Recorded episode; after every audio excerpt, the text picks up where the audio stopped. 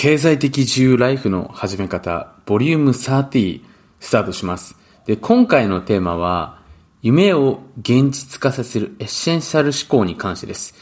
で、今回のテーマは、まあ、経済的自由にね、一見関係がないように聞こえるかもしれないんですけれども、実は経済的自由を獲得していく上で、この夢を現実化していく力、まあ、簡単に言うとあなたの理想だったりビジョンをしっかり形にしていく力っていうものと、密接的にかかってくるわけなんですよね。で、簡単に言うとこの夢を現実化する能力、思考回路、プロセスをあなたがマスターすれば、経済的自由っていうのは、そのプロセスに含有されているものなので、おのずと達成されてしまっているものなんですよ。で、まあこれは今まで僕の話でもしてきたと思うんですけれども、経済的自由をね、今の時代はゴールにしない方がいいんですよね。で、なんでかっていうと、まあ例えばあなたがね、その経済的自由を目指している人とね、出会ったとして、その人が、例えば飲食店をやってた時に、僕は飲食店で経済的自由を達成したいと思うんです。だから、僕のお店で出している天ぷらは原価率2%なんです。あとは全部手元の利益に残ります。みたいな人がいたら、そのお店に行きたくないわけですよね。だから簡単に言うと、経済的自由を目指している人っていうのは、そこにゴールがあるわけなので、別に世の中の幸せとかっていうのはあんまり考えてないんですよね。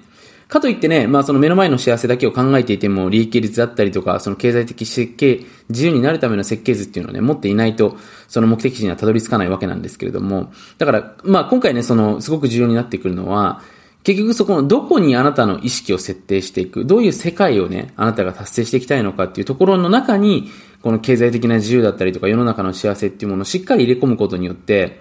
おのずと経済的自由っていうのは達成されてしまうわけなんですね。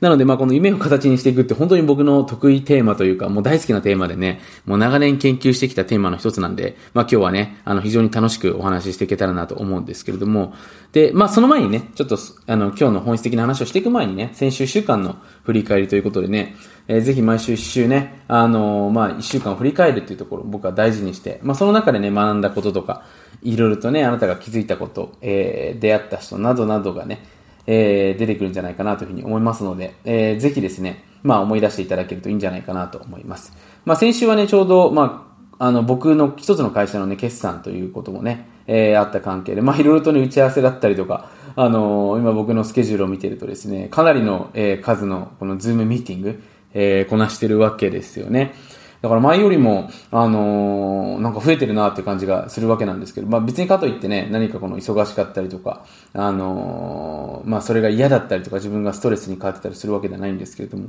まあ相当数ね、ミーティングして、えー、いるなというところがですね、僕のスケジュールからは、えー、分かってきてるんじゃないかなと思いますね。で、あとまあこれを見てるとね、冬に向けての準備ということで、あの、まあ年末ね、ちょっと僕戻れたら久しぶりに日本に戻りたいなっていう気持ちもあったりするので、年末に向けてのね、プランだったりとかね、あの、来月、まあ子供が、まあ休みな期間がね、1週間ちょっとあるのかな。あの、約10日間前後ありますので、まあ、その期間にちょっとね、久しぶりに飛行機に乗ろうかなと思っていて、それのプランニングなどをね、していたというね。えー、先週はまあそんなわけでね、まあ、こう未来を作っていったみたいなね、要は打ち合わせして、こう脳みそを未来に合わせていったみたいなね、そんな一週間だったんじゃないかなというふうに思いますけれども、えー、皆さんの一週間はいかがでしょうか？ぜひね、えー、毎日、もし毎日だけじゃなくてもそうなんですけど、一週間の中で見つけた、えー、大事な部分をね、これから未来に活かしていっていただけるといいんじゃないかなというふうに思います。で、まあ、今回その夢を形にしていくっていう話をしていくんですけれども、実はそんなに夢を形にしていくって難しくないんですよね。で、僕もまあ、イメリストっていうね、ものを持っていて、まあ、 Voicy でも何回かお話しさせていただきましたけれども、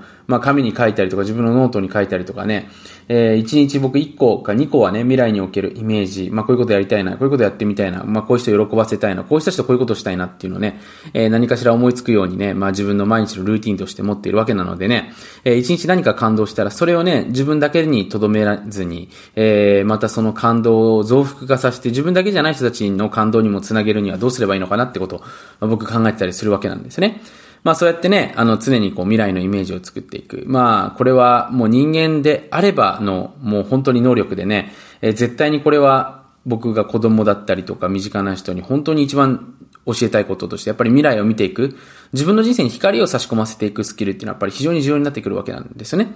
なのでね、まあそういった部分があるわけなんですけれども、で、今日ね、紹介していくところっていうのは、本当にこの夢を現実化させていくっていう時に、やっぱり重要になってくるのは、これまあ、一般的に言われているそのウィンウィンっていう発想をしっかりとこの自分の夢にも応用していくことなんですね。で、僕のライフスタイル、まあ僕は、まあもともとね、あの、25までに経済的な基盤を作って、えー、30からはリタイアするみたいなね、話をしていたんで、まあそれに確かに近いような今状態にはなってるかもしれないんですけれども、で、海外にね、出向いて、えー、海外に行ってまた何かを始めていくっていうところがライフプランにあって、まあで、僕の今の今後のプランとしては、えー、僕今30代なんですけれども、まあ40代ね、中盤ぐらいから、今北米圏にいるんですけれども、北米カルチャーをね、まあ、いろんな意味での、まあ、可能性に満ち溢れたところっていうのを学んでた後に、その教養っていう的な部分で、えー、欧州の方に行ってね、もうちょっとヒストリカルな、あのー、そういう文化とかですね、えー、そういった部分をもうちょっと勉強していきたいなというね、そういうカルチャーを、えー、もっとね、肌で感じていきたいなっていうところがありますので、まあ、欧州に移住していくっていうところがあるわけなんですよね。で、今のところね、宇宙に行くっていう予定は 今のところね、まだその、現実的ではないというところもありますので、ないんですけれども、まあ、現在はね、今そんなプランを考えていてね、で、ビジネスに関しても、まあ、今は自分でね、あの、数社、え、経営してやらさせていただいておりますけれども、また今後からね、やりたいことっていうのもね、あったりするので、それに向けて少しずつ少しずつですね、まあ、いろいろ僕の意識を、えー、少しずつ向けてっているっていうところが、まあ僕のプランなんですね。で、それによって、まあ起きる僕はその妻の、えー、可能性だったりとか、その笑顔だったりとか、周りの人たちのハッピーっていうところまでも、えー、イメージしているわけなんですね。で、ここで要は非常に重要になってくるのは、これ引き寄せの法則とか量子力学を使うときもそうなんですけど、自分がその夢を達成したときに、その夢の先に誰の笑顔があるのかってやっぱ常に意識していくべきなんですね。だから僕も子供にね、その常に今その君がする行動によって誰がハッピーになるのかっていうのは常に思いつきでもいいので考えるようにさせているんですね。で、思いつきっていうのはこれ非常に重要で、今すぐにね、パッと出てくる人のことを意識するだけで、気づかないうちにその人に喜ばせるような行動をとってしまうわけなんですよ、人間っていうのは。何かするときに常に人を喜ばせる行動がそれが本意じゃなかったとしても、おまけでもいいので、ついていれば、その分ハッピーが、えー、起きてきやすくなりますし、当然ながらね、夢っていうのも叶いやすくなってくるわけなんですね。で、僕も、まあ、過去見てみるとね、その本当自分だけの夢、えー、要は自分だけが満足して、もしかしたら周りは満足しないような夢っていうのは、やっぱりなかなか叶いづらかったりするわけなんですよね。でも、自分だけに限らず家族もハッピーになっていく。まあそんな夢とかであれば、そういったものってやっぱりすごく叶っているケースがほとんどなんですよ。なのでね、まあ、その、僕の思考、まあ、潜在意識っていうところが、周りの人の喜ばせる笑顔の方が潜在意識に入りやすいっていうこともね、あったり、想像しやすかったりするってこともあったり、まあ、あとはね、この世界っていうのは本当にね、不思議な力が、えー、たくさん働いてるかと思うんですけれども、そういった大いなる力がね、自分だけのハッピーに、えー、まあ、自分の能力を使う人よりも当然周りの人たちをハッピーにさせていく。まあそれによって地球が潤うってことをですね、えー、考えていたときに、まあ何かね、わからないですけど大いなる力に助けられたりしてるんじゃないかなとも思ったりするわけなんですよね。なので、ここでのポイントが自分の夢の後に誰がハッピーになるのかってことですよね。そのシーンもしっかり明確にしていく。で、その喜んでるシーンを見ている自分すらも、えー、楽しいと喜んでいる状態、まあ、そんなイメージ、夢を作ることができれば、実は夢っていうのは叶っていくわけなんですね。で、その夢の中にね、例えば僕だったら、まあ今ある夢の一つですよ。あの、まあ日本人の人たち向けに、世界中のね、その本当に幸せな人たち。まあ幸せっていうのもね、その、すごく抽象的な表現ですけれども、まあ僕から見て、要はストレスとか嫌なことが本当に少ない状態の人ですよね。で、結果的に人様のことを幸せにしてしまっている人、それも努力感なく、そういった人たちがどんな脳内をしているのか、まあどんなお金の使い方とかね、まあ、自分の時間の使い方、エネルギーの使い方をしてるのかっていうところですね。もしかしたら使い方って捉え方してないかもしれないんですけれども、えー、そういった脳みそをですね、まあ、日本人向けにこう発信して、えー、少しでも、まあ、日本がですね、もっともっと、あの、いろんな意味でね、あの、幸せになれる。まあ結構力が入ってね、頑張って、まあ本人も書きましたけれども、いる人が多いので、楽になるのかなってことね、僕の、まあ、一生の中でね、一つやりたいことだったりするわけなんですけれども、例えばね、こういう、まあ、僕の夢を見てたときに、これ他にやってる人がまずいないことですよね。それによって自分のパッション、まあ、自分の役割っていうのを見てくるわけですよ。人間ってね、やっぱり他にもやってる人いたら、別に自分はやる意味ないんじゃないかなって思ってしまいますので、自分だけがやる意味、で、そこにやっぱ自分のパッションがあって、かつそれが人様の幸せになっていくと。で、それをじゃあ最終的にどうやったらね、自動的にマネタイズできるのかなってことを考えていけば、実はそれで収入っていうのを作っていくことっていうのは簡単なわけなんですよね。なので、まあ、これ逆の発想もありなんですけど、今やられてるビジネスもそうなんですけれども、多くの人ってね、やっぱり何か始めて、最初は楽しいですけれども、徐々に飽きてきたりとかね、あの、それにおいて感動とかしなくなってくるので、やっぱりその先を常に作っていく力、えー、っていうのはね、非常に重要になってきます。で、この先っていうのは何なのかっていうと、時間軸を伸ばしていくっていうのもそうなんですけれども、それによって起きる、えー、世の中への面白いインパクトだったりとか感動ですよね。そういったものをね、しっかりとイメージしていくっていうところが、えー、これめちゃめちゃね、えー、夢を叶えていく上で、当然あなたがね、自由になっていく上で重要なことになってきますので、ぜひね、えー、そのあたりを大事にしていただけるといいんじゃないかなというふうに、えー、思っております。